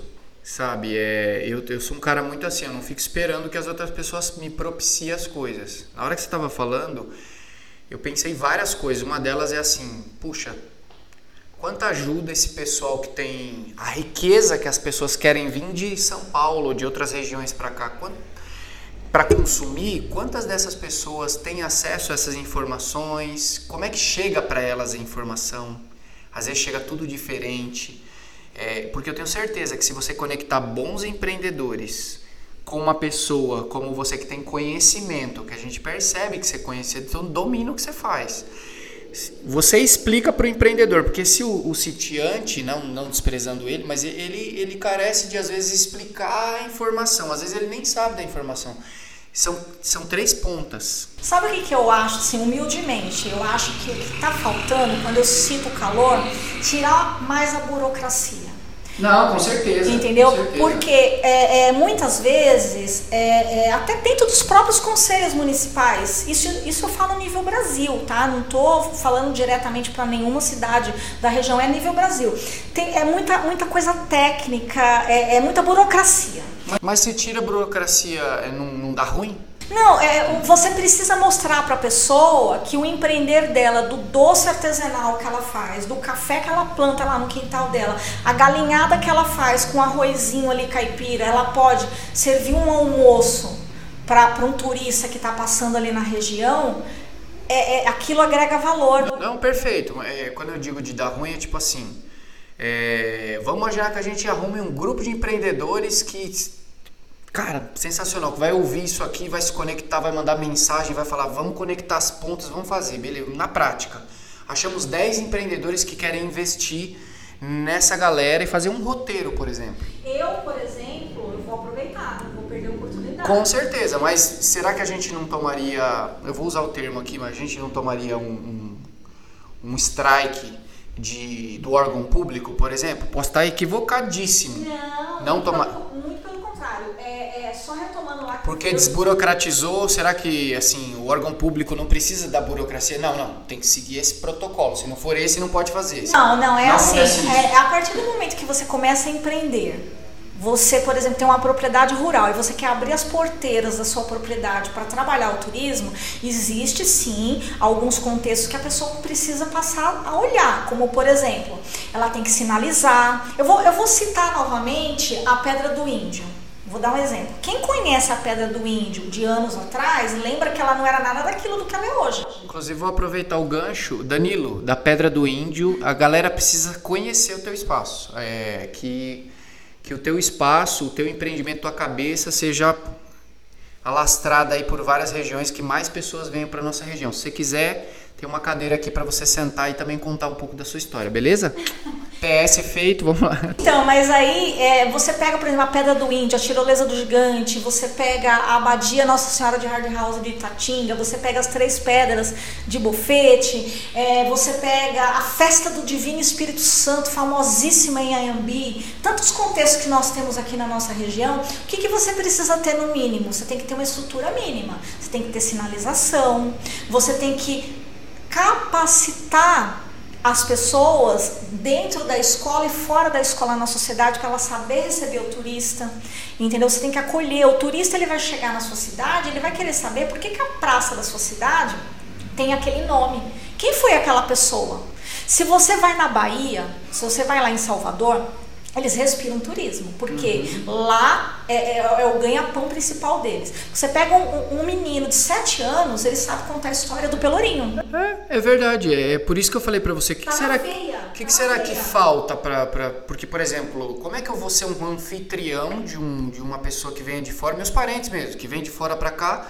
Eu só sei falar que tem o véu da noiva, que tem a fazenda do lajeado de café, é, é, como é que é? Indiana, Cachoeira da Indiana, que é os lugares que eu fui. Né? Agora que está surgindo outros, outros movimentos aí, mas eu, eu gostaria de ser um anfitrião melhor. Eu gostaria de falar com este, com esse amor, com essa fraternidade, para que a pessoa fale, nossa, final do ano eu quero ir para Botucatu, não quero ir para praia, eu quero conhecer lá, vamos fazer um roteiro para ir nas cachoeiras e tal. Quem que eu preciso conversar para montar um roteiro? Ó, existe uma profissão chamada guia de turismo. Essa profissão, para exercer essa função, você tem que fazer um curso técnico. A ETEC de Botucatu oferece semestralmente vestibulinho, curso gratuito, tem duração de um ano, para quem quer se formar em guia de turismo, por exemplo. Olha aí, outra Outra dica. É, vamos falar como é que fala lá é Utilidade pública aqui, ó. A ETEC de Botucatu. São Manuel também São oferece Manuel. o curso Guia de Turismo, tem duração de um ano, é gratuito. A pessoa faz o curso, você vai receber o certificado, vai ter a carteirinha do Ministério do Turismo. Você vai poder ser guia local, regional, estadual, nacional e até se você se apropriar de idiomas e tudo mais, você pode ser até um estrangeiro. Entendeu? Então é uma profissão regulamentada. Por exemplo, você não pode invadir propriedade. Né? Com, ah, de repente você chegou numa propriedade, ela tem uma cachoeira lindíssima. Eu vou entrar lá para tomar banho, pode? Não. É uma propriedade privada. Geralmente, o que, o que tem que ser feito quando o proprietário autoriza? Visita guiada e agendada previamente. É paga-se uma taxa, tem todo o respeito da natureza, tem todo o contexto. É por isso que precisa do guia. né? Precisa do guia. Você não vai fazer uma trilha, por exemplo, jogando bituca de cigarro. É. Entendeu? Existem momentos da, da- do, do ano que a mata está totalmente seca. Se você jogar uma bituca de cigarro, Incendeia tudo. incendeia tudo. Então é muito importante fazer um turismo responsável. Uma coisa que eu teclo muito: quantidade não é qualidade. Muitas cidades, é, é, elas querem, quando elas entendem que o turismo é um negócio que traz um retorno muito rápido, porque o turismo, isso não é a Milene que está falando, tá? isso é comprovado. O turismo, uma vez ele investido, ele, ele é diferente de outros contextos de investimento. O turismo, se você começa a investir nele hoje, muito rapidamente você já tem retorno. É, ele não demora tanto tempo para te dar um retorno. Contanto que você siga algumas regrinhas, né? Sinalização, tudo mais. Por exemplo, a pessoa tem ali uma cachoeira. Ela quer trabalhar com turismo. Pode? Pode. Mas ela tem que estruturar aquele produto. Ela tem que fazer uma trilha. Ela tem que respeitar as leis ambientais, que tem as áreas de APP. Você não pode simplesmente, é, porque você está no meio do mato, você pode fazer tudo. Não. Você tem que. Tem todo. E crime ambiental é inafiançável. Entendeu? E isso envolve a própria gestão pública e a sociedade privada que está investindo. É, por exemplo, é, você quer fazer um rapel ali naquela, naquela cachoeira. Você pode? Não, você tem que procurar uma empresa que tem o cadastro, que tem o Embratur, que tem, segue todas as regras de segurança, que tem equipamentos de segurança, que oferece seguro. Nós temos agências aqui na nossa região de turismo quando ela vai levar para fazer uma trilha. Por exemplo, a pessoa compra aquele passeio e no passeio está incluso o seguro. Por quê? É um trabalho muito responsável, muito sério. Não é simplesmente vamos lá todo mundo fazer uma trilha. E se, sabe, a pessoa pode ser picada por uma cobra. Na, na, na nossa região ali, se você pega ali a parte das pedras, que tem as três pedras, ali é muito propício o cascavel por conta das pedras. Se você andar ali nas trilhas das três pedras entre a, a pedra do índio, você vai perceber que tem várias sinalizações avisando que você pode encontrar com alguma cobra. Então é importante você fazer essa educação, além de você fazer esse trabalho educacional, você também já tem gente que nunca viu um animal, né? Ontem eu vi na, na- nas redes sociais que nós estamos na época dos tamanduás, né? Começarem a andar aqui na nossa região. Olha a importância de sensibilizar isso para as pessoas tomarem cuidado para não atropelar um tesouro que é um tamanduá. É verdade, é verdade. Ah, é muita coisa. Que legal. É muita coisa. Puxa. Olha, eu já falei várias vezes aqui, não é demagogia, não tô puxando sardinha nada, mas assim, é, vou sair desse podcast com a sensação de que tô saindo com um copo cheio. Espero que você também saia pelo menos com um pouquinho aqui do, do meu, né? Porque essa aqui é a ideia, um gerar para o outro, né? Mas eu acho que você gerou hoje muito mais para mim do que eu para você. É, para mim, eu acho que é um presente quem vai assistir esse episódio, é um presente de verdade. É o que várias coisas que você pontuou, as utilidades públicas que você fez, eu tenho certeza que vai ajudar muita gente. Como eu falei aqui várias vezes, não é demagogia. Acho sim você é uma pessoa muito inteligente.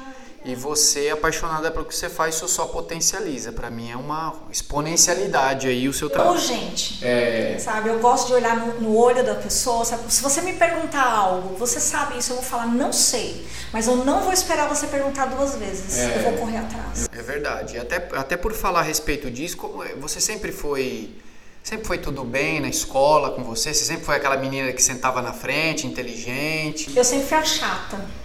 Ah, é? Eu, eu sempre senta, sentei na frente e se o pessoal fazia bagunça, eu. Fica, fica quieto. Só que se eu não entender uma coisa, eu pergunto duas, três vezes. Eu tenho até uma história para contar, posso? Pode. Eu, quando eu cursei o ensino médio, eu sempre tive dificuldade com física. É um trauma, a disciplina física. E aí, quando eu passei para o segundo ano do ensino médio, eu tinha um professor, João Batista. Sofri bullying, gente. Eu preciso contar isso. Eu estudava numa sala. Bom, ninguém sabe quem que é também, né? Não, não é nem daqui. Ah, então não é de Botucatu, não. não Se é fosse também, dane-se, viu? é, eu, eu estudava numa sala que a maioria que estava naquela sala eram meninos que faziam Senai durante o dia. Eu estudava à noite, trabalhava durante o dia e à noite eu fazia o, o ensino médio. Então o professor explicava aquela, aquela questão de física e ele falava assim: além da Milene, quem mais não entendeu? Caramba! Aí eu fiquei, eu comecei a criar um certo trauma com isso, até uma dica para os professores, não façam isso, pelo amor de Deus. e aí eu fui criando um bloqueio, um bloqueio, mas eu perguntava dez vezes a mesma coisa, tudo muito esforçada, mas eu reprovei o segundo ano do ensino médio e isso me desanimou. E aí quando eu comecei a estudar pela segunda vez o segundo ano do ensino médio, quem é o professor que entra no primeiro dia da sala de aula? O próprio. E aí eu travei. E aí eu parei de estudar por um período, fiquei um período desanimada, comecei a trabalhar muito cedo, com 11 anos eu já trabalhava. E depois eu falei, eu vou estudar. Aí eu, eu ganhei uma bolsa de estudos. É, antigamente não tinha muito essa febre do, turi, do curso EAD. Mas aí na época eu ganhei uma bolsa, logo quando surgiu o ProUni. Naquelas primeiras bolsas, eu ganhei uma bolsa de estudo para cursar turismo. Eu ganhei um, um, curso bacharel em turismo de uma, uma, uma universidade mineira. E aí a internet não era tão assim usada como é hoje. Aí vieram as apostilas. Aí não deu certo. Aí eu estudei um semestre no curso de turismo e desisti. Mas antes disso eu preciso fazer uma retomada, que eu lembrei agora. Fiquei sem estudar e aí eu não queria perder tempo. Aí o que, que eu fiz? Fui fazer o Telecurso 2000. Ah, que legal. Conheci alguém que fez Telecurso 2000. Fui fazer o supletivo, né? E eu estudava, via os vídeos que passavam no canal de TV cedinho. Cultura, né? É, Cultura. e aí eu assistia e eu ia fazer as provas. Aí um monte de gente, várias pessoas, ah, mas isso daí não dá futuro, porque o ensino está muito fraco, você não vai conseguir fazer faculdade, tudo. Não. Quem faz a escola é o aluno. Entendeu? Quem faz a sua realidade somos nós, né? Aí o que que eu fiz? Eu concluí o meu ensino médio. Fui, na época eu morava na região ali na região metropolitana de São Paulo, eu fui estudar na Universidade Brás Cubas em Mogi das Cruzes. Faculdade que eu tenho muito carinho. E aí não tinha turismo lá na, na faculdade, eu fui procurar história. Aí, história não formou turma. E aí eu fui estudar arte e educação, que é a nomenclatura do Estado nas escolas, a antiga educação artística. Sim. Né? Hoje chama artes visuais, Arte, né? Visuais. Só que desde o primeiro semestre que eu entrei na faculdade, eu já comecei a procurar os contextos que já estavam na minha essência. Passando no departamento da faculdade, eu pensei, eu tenho que, eu tenho que conseguir uma bolsa porque eu não tinha condições de pagar integralmente o curso, e eu vi uma portinha lá com o nome Núcleo de Arqueologia. Bati na porta, perguntei se eles estavam precisando de um estagiário, a moça falou que não, mas eu comecei a fazer isso semanalmente. Vocês não estão precisando de estagiário? Vocês não estão, estão, estão até que três meses depois a pessoa já me conhecia, já sabia até o dia que eu ia. Não, nós estamos precisando de um estagiário. E aí, através da arqueologia, eu comecei a fazer cursos na USP como aluna especial. Estudei no MAI, lá na USP, estudei várias disciplinas de museologia, arqueologia histórica, patrimonial, e o turismo está enraizado todos esses contextos. E dentro da própria faculdade, eu fui estudar o meu, a, a minha pesquisa de graduação. O que que era? eu fui estudar o Cemitério da Consolação em São Paulo, que é um museu a céu aberto, é um ponto turístico. E eu passei vários meses entrando no cemitério da Consolação, porque lá você tem histórias, é. tem culturas, tem literatura. Tem, tem, gente enterrada lá que é histórica, né? Você vê como que o turismo está enraizado na minha é. vida? E aí eu me formei, fui trabalhar na área da educação e fazendo vários contextos turísticos culturais, envolvendo SESC, envolvendo SESI, envolvendo a própria comunidade. E é isso. E essa é um pouquinho da minha história. E não parei mais, eu já fiz especialização, estou concluindo o MBA também na área de turismo e hospitalidade. Estou estudando também o, a graduação de turismo e eu amo estudar.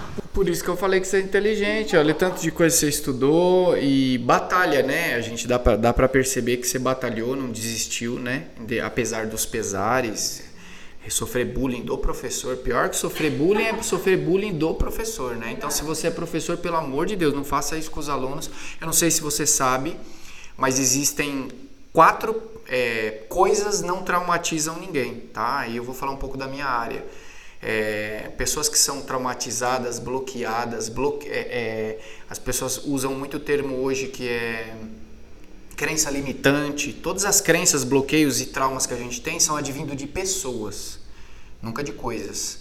A primeira pessoa sempre o pai, a mãe, segundo escalão, o professor e o patrão. Você pode ouvir a história de vida de qualquer pessoa. Você vai verificar se a pessoa tem algum trauma, alguma coisa, ou veio do pai, ou da mãe, ou do professor, ou do patrão. Verdade, você falou uma palavra-chave, crença limitante. É. Depois que eu comecei a estudar os livros do Napoleão Hill, que ele fala sobre as crenças limitantes, caiu o véu dos meus olhos. É, é verdade, eu ia até te perguntar isso agora. É, dentre tantas coisas que você estudou e que você leu, se tinha algo que você leu que te impactou? Napoleão Hill? Napoleão Hill foi, ele, foi uma quebra de paradigmas, porque nós somos co-criadores da nossa realidade. Eu tenho pavor de pessoa que se faz vítima. Uhum. Né? É lógico que nós entendemos o contexto que acontece em todos os espaços, mas quem faz a nossa realidade, quem faz o nosso sucesso somos nós. É né? Tem uma frase que eu não vou lembrar o autor agora, se você souber, você me diz, que diz que se você disser que você é um fracassado. E se você disser que você é uma pessoa de sucesso, em ambas as hipóteses você está certo. É, é Henry Ford. Pronto. É Henry Ford. Se você acha que você pode, tá tudo bem. Se você acha que não pode, tá tudo bem também. É, é porque você é o que você acredita que é. Né? é Uma outra coisa limitante que eu carrego comigo. Eu cresci, a sociedade fala que dinheiro não traz felicidade. Mentira. O dinheiro ele traz felicidade, sim. O dinheiro ele só é problema quando ele chega na cabeça de pessoas e no coração de pessoas que não são fraternas. As pessoas que não sabem ser prósperas na vida de outras pessoas, o dinheiro chega, ele corrompe, ele é um câncer. Agora, quando o dinheiro chega, o sucesso chega no coração de pessoas fraternas, de pessoas que sabem ser prósperas, não tem problema nenhum.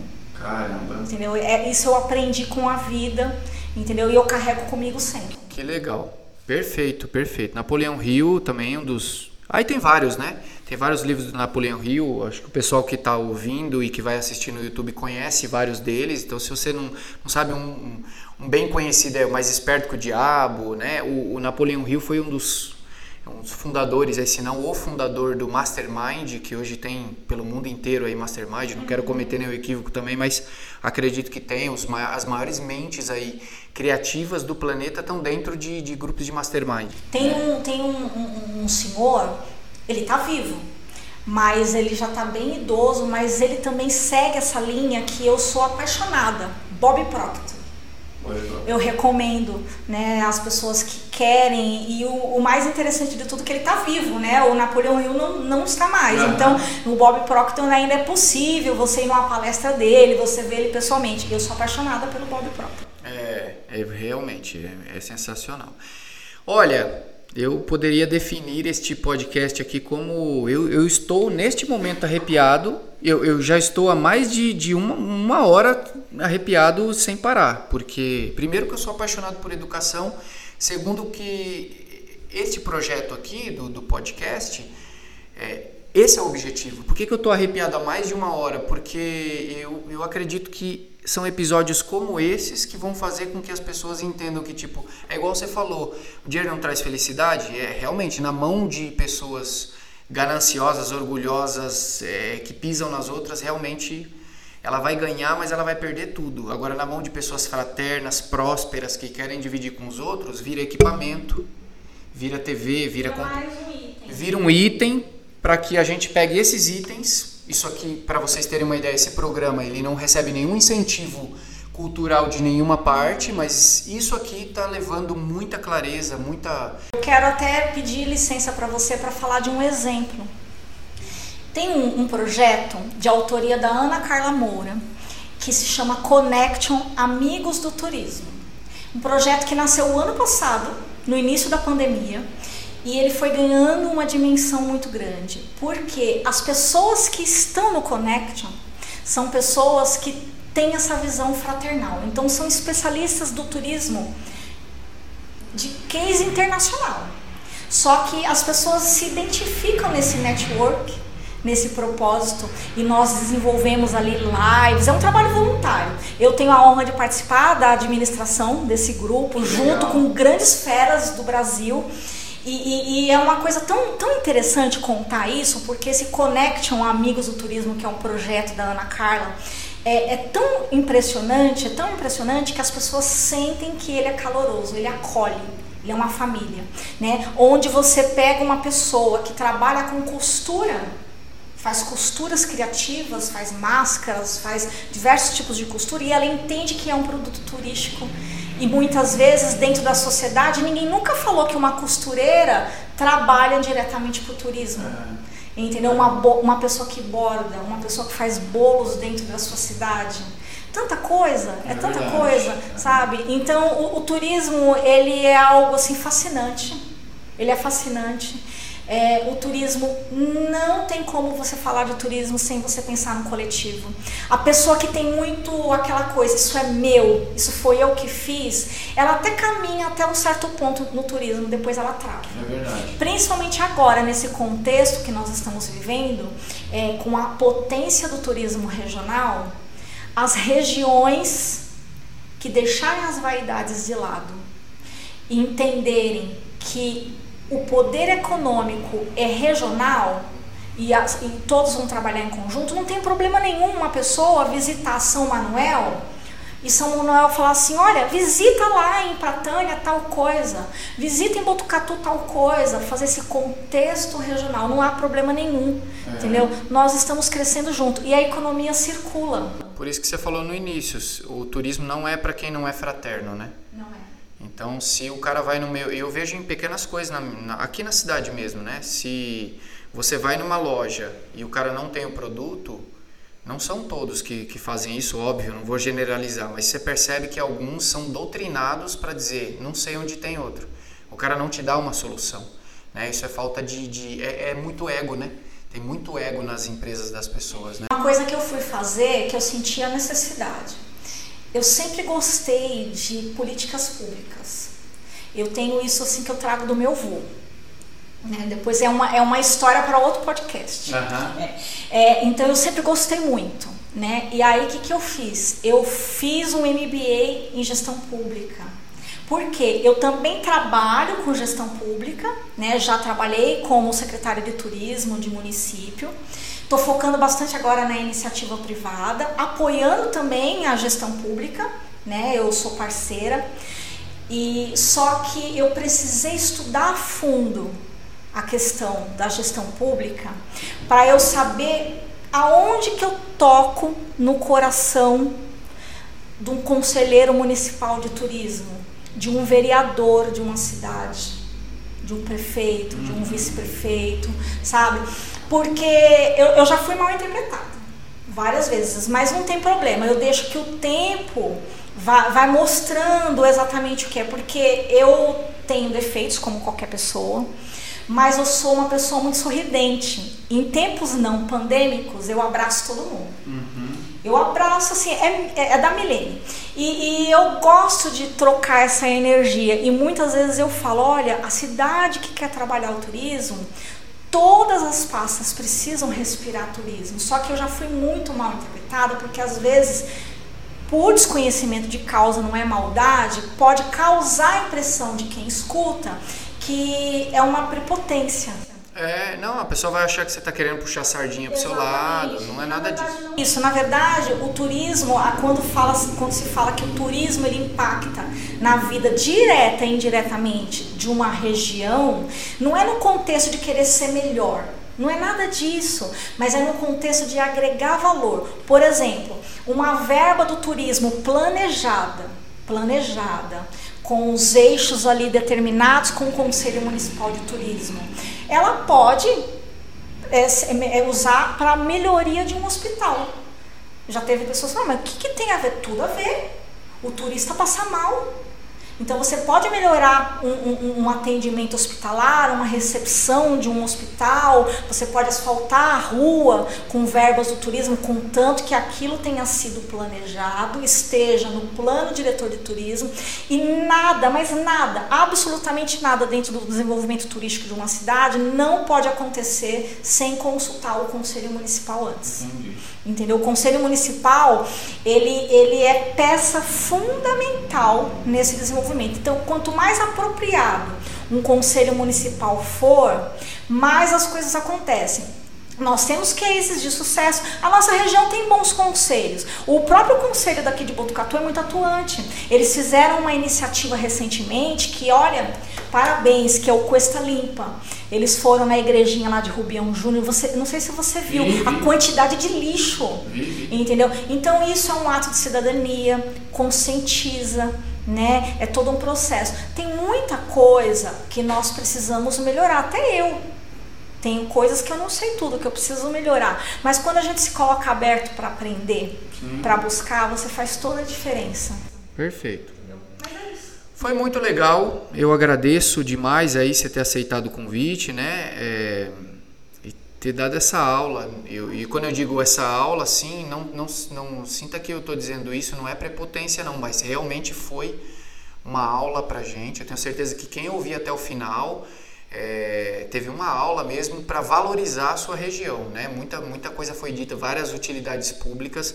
Gostaria novamente de poder gravar um, um segundo episódio, a gente agendar mais para frente um segundo episódio para a gente falar um pouco mais de você, falar um pouco mais da potência que é o turismo e quem sabe aí mobilizar mais cabeças para correr junto nesse nesse conglomerado aí que é o turismo que gera para todo mundo, direto e indiretamente. Posso fazer uma propaganda? Pode, claro. Além de trabalhar com gestão pública, como eu disse, eu estou focando bastante na iniciativa privada. Então, quem é empreendedor do turismo ou quer empreender no turismo, pode me procurar.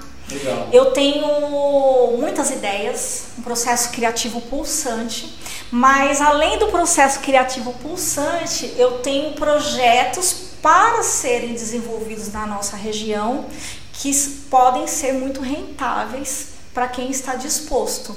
Então eu estou disposta a partilhar isso através de uma consultoria, através de uma assessoria, me coloco à disposição e eu trabalho em qualquer lugar do Brasil, eu não me, não me fecho só na região turística da Cuesta.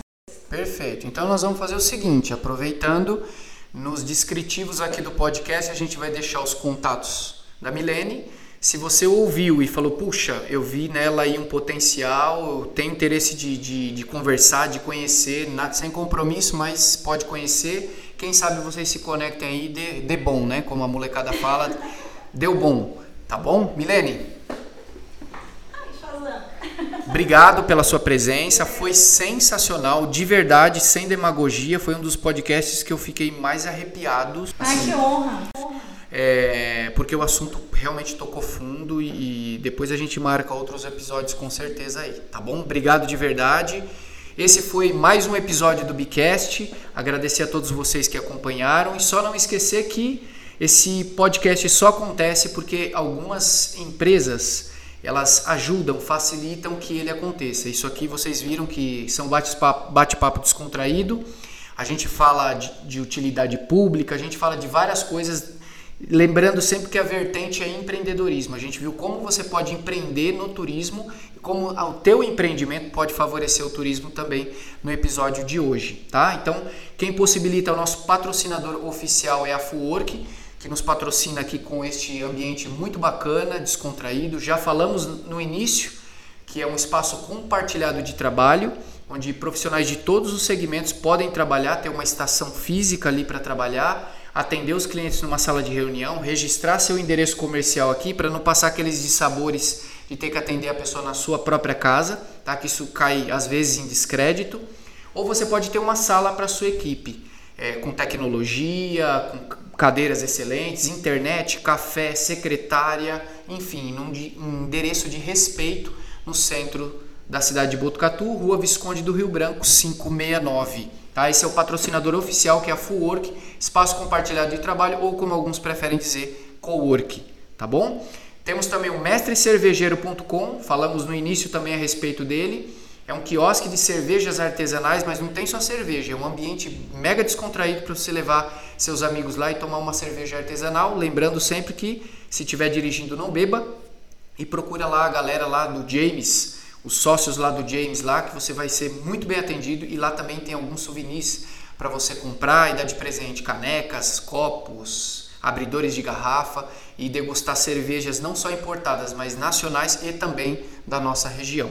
E o Sales Materiais de Construção já é um parceiro de longa data, agradecer também por patrocinar este episódio, assim como o mestre cervejeiro, que é do básico ao acabamento e o que mais me choca e me marca nos Sales Materiais é a forma como eles atendem, a humanização no atendimento. Então, se você quer construir, reformar, fazer o puxadinho, ampliar, pintar, procura o pessoal da Sales Materiais.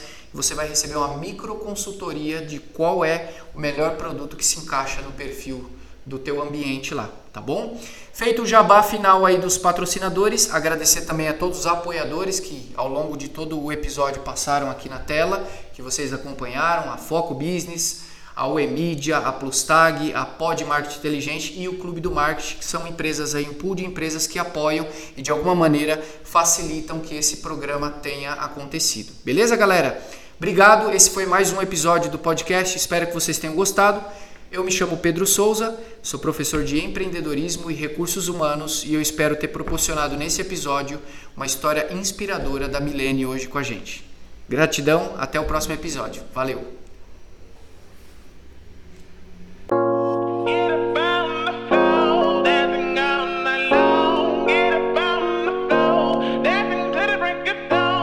Bcast, o podcast semanal de empreendedorismo com resenhas rasgadas que vai fazer sua cabeça pirar.